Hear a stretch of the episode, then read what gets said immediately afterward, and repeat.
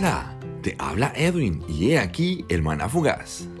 En el episodio anterior abordamos el hecho de Dios enviando a su único hijo a morir por los pecados de toda la humanidad, pero con la condición de que será salvo todo aquel que crea. Asimismo especifiqué que creer es más que decir yo creo, ya que demanda arrepentirse del pecado y seguir a Jesús, obedeciendo sus mandatos y viviendo acorde a su voluntad.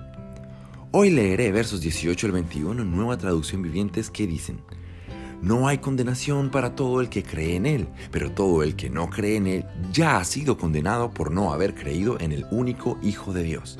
Esta condenación se basa en el siguiente hecho. La luz de Dios llegó al mundo, pero la gente amó más la oscuridad que la luz, porque sus acciones eran malvadas. Todos los que hacen el mal odian la luz y se niegan a acercarse a ella porque temen que sus pecados queden al descubierto. Pero los que hacen lo correcto se acercan a la luz para que otros puedan ver que están haciendo lo que Dios quiere. Si crees de la forma que mencioné hace un rato, estos versos te dicen que no hay condenación para ti.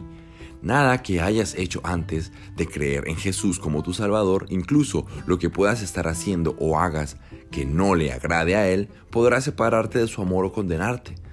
Dejo la salvedad que esto no es una licencia para pecar y seguir en nuestros pecados. Antes bien es la motivación para dar todo de nosotros por vivir en santidad y obedecer a Jesús. Por otro lado, el que no cree ya ha sido condenado. Verso 19 nos explica en qué se basa esta condena. Y dice así, esta condenación se basa en el siguiente hecho. La luz de Dios llegó al mundo, pero la gente amó más la oscuridad que la luz, porque sus acciones eran malvadas. Si miras a tu alrededor, encontrarás a muchos que aman más la oscuridad que la luz. Quizás te encuentres entre ellos. Hace unos días entré a mi baño y prendí una luz muy suave. Parecía que el baño estaba limpio, o así lo vi. Luego de un rato encendí una luz más radiante y reveló toda la suciedad que necesitaba ser limpiada. Esto me hizo pensar en estos versos.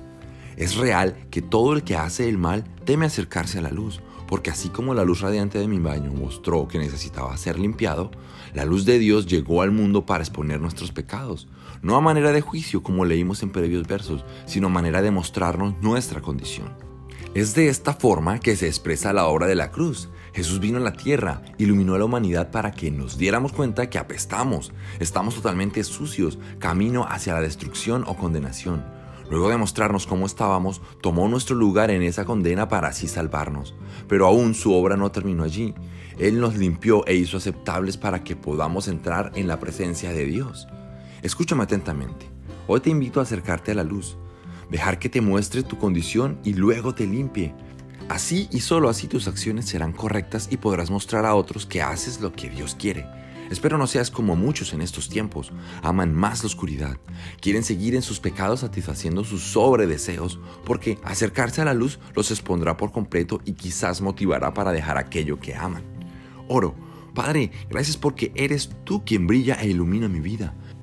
Clamo por quien me está escuchando. Te pido que le hables y dirijas para que se aparte del mal y decida seguirte, que crea en ti como su Señor y Salvador.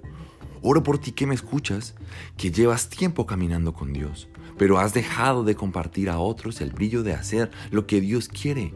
Dios te fortalezca y enciende el fuego en tu corazón para que compartas este gran mensaje. En el nombre de Jesús, amén. Recordándote la necesidad de leer la Biblia y meditar en las Escrituras, el maná fugaz. Que tengas un excelente día.